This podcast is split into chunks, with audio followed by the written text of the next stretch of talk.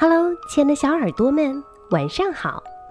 欢迎收听微小宝睡前童话故事，也感谢您关注我们同名的微信公众号。我是珊珊姐姐。我相信喜欢恐龙的小朋友一定都认识霸王龙、剑龙、三角龙等等等等各式各样的恐龙，但是你听说过吹气龙吗？今天我们就要讲讲它的故事，题目叫《吹气龙》。吹气龙有一种特别的本事，它隔着老远就能把东西吹大。小兔拿着气球在走，吹气龙远远的对着气球一吹，那个气球就变得越来越大，最后啪的一声。爆炸了！呵呵呵，真好玩儿。吹气龙却躲在树后面，偷偷的笑着。吹气龙来到了足球场，南瓜村的一些小动物们正在踢足球。当小熊飞起一脚，足球像炮弹一样直向球门飞去的时候，吹气龙朝那个足球呼吹了一口气。只见那个在空中飞的足球变得越来越大，最后，啪的一声，爆炸了。到了球门里，它已经不是足球，而是一层破的皮了。真是太好玩了！吹气龙又偷偷的笑了。最麻烦的是，有一次，吹气龙走过小兔子的家。他对着小兔子的家呼吹出一口气，只见小兔子住的房子也变得越来越大，越来越大，最后砰的一声，房子就像气球一样爆炸了。看着房子像气球一样爆炸，吹气龙又觉得很好玩儿。吹气龙，你把我的家给毁了！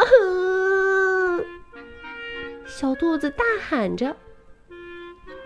这时候，那些踢足球的小动物们也赶来了，大家都围住了吹气龙，好像要揍他。嗯嗯，对不起，吹气龙哭起来了。如果我不吹气，肚子里的气越来越多，我就会爆炸的。这时候，大家看见吹气龙的肚子开始圆起来了，圆的像皮球了。吹气龙说：“ 不行，我受不了了，我要吹气了。”说着，吹气龙像一棵树，呼，吹了一口气。树变得越来越大，然后像气球一样爆炸了。爆炸后的碎片堆了一地，就像刚劈好的柴。小兔子想：吹气龙吹的气用的好的话，说不定还可以做很多好事呢。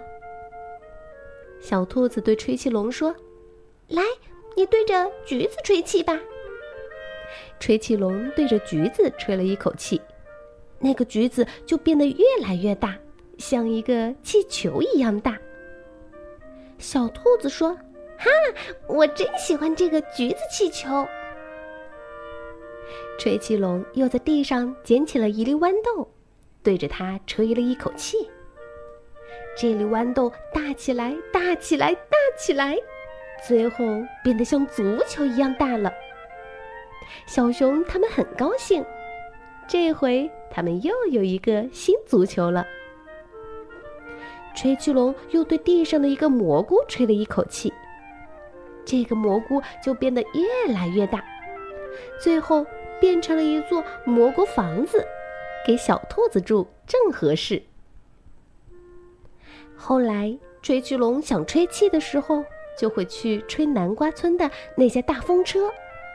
因为它一转动就会发出电来，全村的电灯就会亮了。